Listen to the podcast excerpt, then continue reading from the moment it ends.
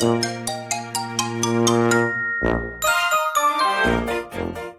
やとすみおの Survival Life in Canada 皆さんこんにちは。さやとすみおのサバイバルライフ in Canada です。バンクーバーに住むすみおと、シアトルに住むさやが北米でうまく生き抜く方法をシェアするラジオです。皆さん、こんにちは。こんにちは。ハローハローあの今日はちょっとねシアトルはお天気が悪いんですけどバンクーバーはどうですか？全く一緒です。あ一緒 か。なんかちょっとね、曇ってますよね。あんまりお天気よくない。か。であの今日ねこの曇った日にお届けしたいものはですね、はい。日本人にとってこう、まあ、アメリカとかカナダとかに来た時にうんうんうん。なんかこうサバイバルをするためにサバイバルをするためにうん。いろいろな、ねあの術を身につけなきゃいけないじゃないですか、まあ、私たちうのんラジオはそういう目的でやってると思うサバイバルライフインカナダですもんね。そうそう、うんうんうそのサバイバル術をお届けできたらなと思ってなんかエピソードを交えてお話ししようかなと思うんですけど、おー、いいですね。でまあちょっと細かく言うと、うん。その日本ではしなくていいけどこっちだとしなきゃいけないことみたいな。おー、なんだろう。何があります？私が最初に思いついたのはうん。あのカナダうん。ユニバーサルヘルスケアって言ってこう州で健康保険が賄われてるじゃないですか、うんうんうんはい。だからなんか基本ただなんですよね。ただっていうかまあ税でなか賄われてるから0円なんですよね。うんであのーかかりつけ医とかに行ってもうん。その最必要最低限のことしかしてくれなかったりするんですよ。ああ、そうですね。日本のまあ健康保険とちょっとシステムは似ているけれども、うん、支払う額が、まあ、月々の支払う額はそんな変わらないけど、あの、お医者さんで支払う額が少ないというか、ほぼゼロですもんね。そうほぼゼロなんですよね。ねで、その分サービスも少ないんですよね。そうなんです。うんうんうんうんだから、確かにそうだ。その自分の健康状態って自分が一番分かってるじゃないですか。うーん。なのに日本でお医者さんに行く感じでカナダのお医者さんに当たってしまうと、見てもらうとそのなんだろうな症状があまり悪くなかったりとかすると普通に返されたりとか、まあ、タイレノールとアドビルってなんかどうにかしてみたいになっちゃうんですよ。うんうんうん。で確かに。でしょ？なりますよね。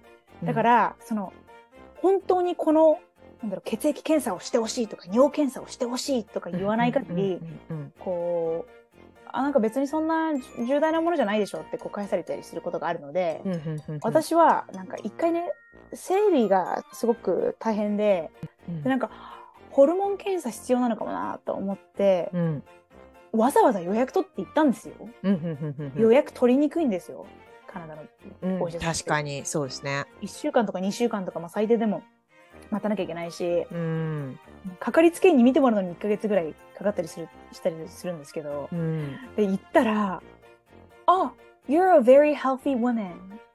You don't need any tests」ってうんうん言われで私その時にもうアメリカ来ること分かってたからじゃあもうアメリカでやってもらったらいいなと思って、うん。もうあんまり言わなかったんですけど、うんうんうん。もしその選択肢がなかったらあのやってくれないと困りますって言ってやってくれるまでうん。あの引き下がらなかった。下がらなかったと思うんですよ、うん。でもそれって日本人にしたらやってくださいとか言って懇願するっていうのはあまりないんじゃないかなって思うんですよねああそうかもしれないですね。なんか日本にいる時よりもむしろ健康状態に自分で気遣いをするようになった気はします。わかります。おかしいなと思思った時自分で言わなかったら誰も見てくれないし、そうで、日本だったら、その、まあ、健康保険とかもあるけど、それ以外に、あの、会社勤めの方だったら、年に1回、その会社が健康診断してくれたりするじゃないですか。そうですねがちょっとこううん人間ドック的なことをしてくれるんで、健康状態が定期的にわかると思うんですけど、こっちって自分で行かなかったら全然わかんないんで、気がついたらもう手遅れみたいなことになりがちですよね。もう健康はもう100%自己責任みたいな。ね、そうですよね。そうそうそうそうねそう。あの、お医者さんでもないのに自己責任だから、これ自分で出向いて、お医者さんなり、歯医者さんなり全部自分で行かないとダメですよね。定期検診みたいなのないですかね。もうやたらと薬の名前に詳しくなるとか、ああ、確かに。結構なんか自分のコンディションがどうなのかって気使うし、うん、どうしたら良くなるのかっていうのを結構調べまくるっていう。ね、そうですよね。まあでも、やっとこさ、先生とアポ取れて話して、いや、私これだと思うんですけど、つったら、どこで調べた ?Google ですとか言ってたらめっちゃキレられますけどね。そうですよね。勝手に調べんなとか言ってね。結構怒られますけどね。うんいやー、そっか。だからなんかそういうところって、その、英語ができるできないとかじゃなくて、うん。その国のシステムを知ってるか知ってないかで、大きく自分の、なんだろう、あのーまあ、人生が変わるとは言いたくないですけど、うんその選択が変わるっていうか、そうですね。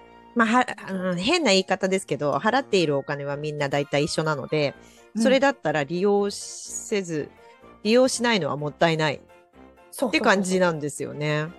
でしかもうん100%健康だったらそんなこと言わないじゃないですか。そうですね。なんかで、お医者さん嫌いな人もいるじゃないですか。まあね。うん私、お医者さんとか大好きなんですよ。検査とか。私も大好き。異常なぐららい好きなんですよ。い。一緒？もう、すぐ、あの、あれ？そろそろ血液検査した方がいいかなとか、どっこも悪くないのに、いや、そろそろ尿検査もした方がいいなとかなって。で、こっちはね、そういうのがないので、自分でお医者さんに行って、いや、私、あの、そういう検査を受けたいって言うじゃないですか。で、そうそう、さやさん言ったみたいに、大して悪くないと返されちゃったりするんですよね。で、だからちょっと仮病ぐらいの感じで、いや、なんか最近ちょっと調子悪い気がすんだよね、とか言って、あれこれどうのこうの理由をつけて、で、そこで初めて血液検査とか尿検査とかやっていいよっていう、こう、あの、レファレンスって言ってね、紹介状を書いてもらって初めて、えーやってもらえるんですけど、その、第一段階を突破するのにちょっと嘘つかないといけないっていうね。あ、すみおさん、今それすごくなんかまとめて言ってくださったけど、うんそうなんですよ。ねちょっと大げさに、私お腹痛い、ちょっと生理痛がやばいですとか言ってたら多うんう分、ん。オーケー、やってみようか、検査してみようか、うんうんってなるかもしれないけど。うん。そうですよ。え、すみおさんどうやってやってます？えー、私ですか？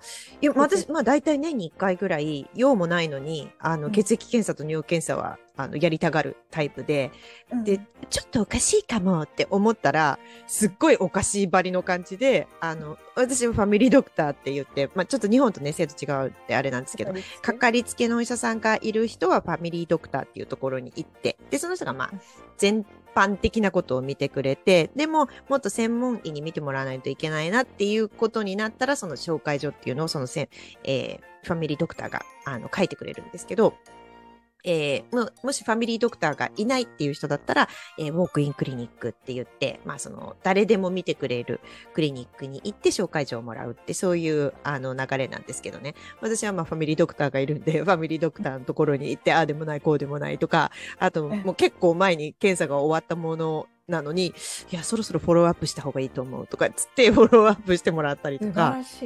はーい。そういうのをやってますね。サバイバル術、サバイバル術めちゃくちゃついてるじゃないですか。うーん、なんだろう。でも病院好きだからっていうのはあると思いますけどね。うん。逆にだって利用しない人全然利用しないじゃないですか。そうですね。そうだね。うん人によって違うか。うんでもほら、すみおさんみたいにあの、眼科だっけ？で、なんか、あ、眼科。前のエピソードでありましたけど、ありました。はい。病院が、クリニックがうん。病院に間違えて、えそうそうそうそう、個人情報渡されちゃったとかっていうパターンもあるから気をつけないといけないですけどね。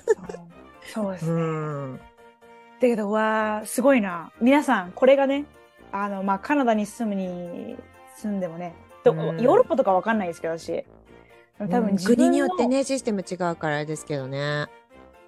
やっぱり自分が何したいのかっていうのをこう明確にしてないと。うん、確かに留学、留学生っていうところだけ言うと、カナダって、あの、留学で来ようが、ワーホリで来ようが、あの、必ず、えー保険に入ってきてくださいっていう決まりがあるんですけど、うんえーそれ以外ヨーロッパとかないんですよ。あ、そうなんですか？はい。なんでえ、別に保険に入らなくちゃいけないっていう義務はないんですけど、あの、まあ、でも何かあった時に自己責任だから、自分で入りたい、入った方がいいと思うんだったら加入してから来てくださいねっていう。なるほど。そうなんですよ。あ違うんだ。うん。まあ、いいか悪いかね、それは、まあ、あの、まあ、保険ってね、本当に名前の通り保険なので、なんかあって初めて入っとけばよかったっていうのが保険じゃないですか。そうですね。うんだからね、人によっては事前に入っておく人もいれば、あの、できる限りお金使いたくない保険料なんでこんな高いのって思う人もいると思うんですけど、ううんん、でもどっちにしても海外でなんかがあったら、もう医療費ばかり、ばかにならないですからねわ。からない。本当。うんあとアメリカ特にやばい。あ、アメリカなんかもうもうもう、それだけで本当に破産しちゃうぐらい、すごく高くつきますからね。うんだから皆さん、まあ、自分のね、まあ、自己責任であるっていうことをね、うんうんまあ、知っていただいた上で、ね、ね、こう、もし海外で病院に当たるっていうのがあれば、ん何がどうしてほしいのかっていうのを一通りお医者さんに伝える、ね、のがね、うん、必要ですね。そう。あと、あんまりなんかね、あの、ニコニコしない方がいいとかっていう、ちょっと。ちょっとした細かいあれですけど、私、あの、妊婦の時に陣痛来て、もう今日絶対生まれるっていうんで、あの、お医者さんに行って、いや、あの、け結構来てるんで、陣痛すごいんで生まれると思うんですけどって言ったら、いや、ちょっと、あの、あなたハッピーすぎるから、多分生まれないと思うって言われましたもんね。その時生まれてえ、翌日生まれたんですけど、え、で、家帰ったんですか？家に返されそうになったんで、そこで踏ん張ったんですよ。いやいやいやいや素、晴らしい。そういうのもありますからね。ありますね。そう、あんまりね、ニコニコしてるとね、いや、you look too happy とか言われて。そうそうそう。おかしいんで、そういうこともありますんでね。うん私から学んでください。ええはい。というわけで、今回も最後までお付き合いいただきありがとうございます。さやとすみおのサバイバルライフ in カナダ。法廷通訳と私立高校専門留学エージェントのさやと、学校スタッフのすみおがお送りしました。お便りやお問い合わせ先は概要欄をご覧ください。また次回お会いしましょう。バイバイ。バイバイ